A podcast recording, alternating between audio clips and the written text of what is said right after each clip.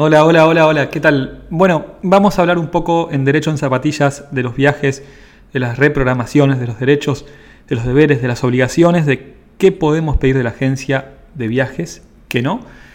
Y primero que nada, aclarar que estos son tiempos de pandemia, por lo tanto, por lo tanto, en general cuando hacemos un contrato ya tenemos en cuenta un contexto, tenemos en cuenta la posibilidad de, de asegurar ciertas cosas. Un contrato en sí nos da certezas, nos da certidumbre que está escrito y que, mira, va a pasar esto, va a pasar esto otro. Es como un algoritmo, ¿no? Va, van regulando lo que va a ir pasando y lo que va haciendo una parte y lo que va haciendo la otra parte.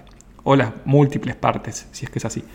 Pero en estos tiempos estamos sujetos a una dosis de incertidumbre mayor. Nos guste o no, es la realidad y por ende entiendo que hay una mayor flexibilidad y una mayor tolerancia hacia esos cambios que pueden producirse. No cualquier cambio, si es un cambio sustancial, realmente creo que hay derecho ahí de oponerse. O sea, si la agencia de viajes te dice, mira, el vuelo a Saturno no va a poder salir, te voy a mandar a Andrómeda. Bueno, ya eh, es otra galaxia. Pero vamos a lo concreto. Me pregunta, por ejemplo, que una persona en Twitter me dice, o Twitter, hola, derecho en zapatillas. En mayo viajaba a Río y por obvias razones el viaje tuvo que posponerse. Pagué hoteles en la agencia de viajes, con quien pude comunicarme vía redes solamente, pero solamente me ofrecen la devolución del dinero, el reembolso.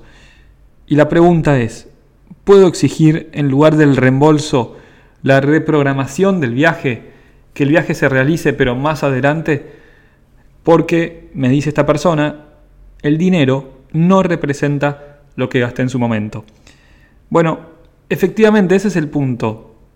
En realidad, llamémoslo, Juan compró una, un viaje, un derecho, el pasaje, un derecho a viajar.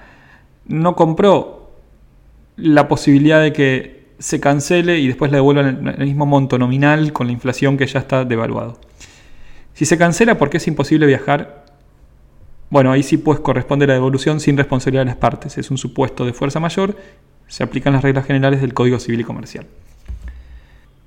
Pero acá ya hay una posibilidad de viajar a Brasil, entonces él puede comprar un pasaje, eh, él puede viajar. Entonces, si puede viajar, si puede ir a la playa y tomarse una caipirinha. Entonces, en definitiva, hay un derecho a que se reprograme ese viaje. Que el buscar una fecha acorde, no una fecha caprichosa, decir, bueno, no, viajo tal fecha, bueno, no, para. A veces no es tan posible y a veces hay un rango de fechas, o a veces hay una fechas posibles, dos o tres opciones que la agencia de viajes tiene que tratar de eh, arreglar y reprogramar. Pero en general la regla es que no hay derecho a una fecha tan fija y tan cierta, pero sí al viaje. Sí se compró el viaje y se pagó el viaje. Entonces, la devolución del importe no, en principio no representa una solución lógica.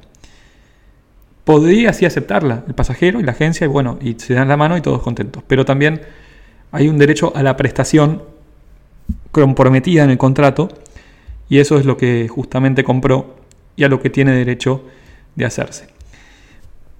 Gracias amiguitos, este es el podcast de Derecho en Zapatillas. Ahí va post, bando a derechoenzapatillas.com. Comentarios, como siempre abajo, bienvenidos. Muchas gracias por estar en este canal y nos vemos pronto.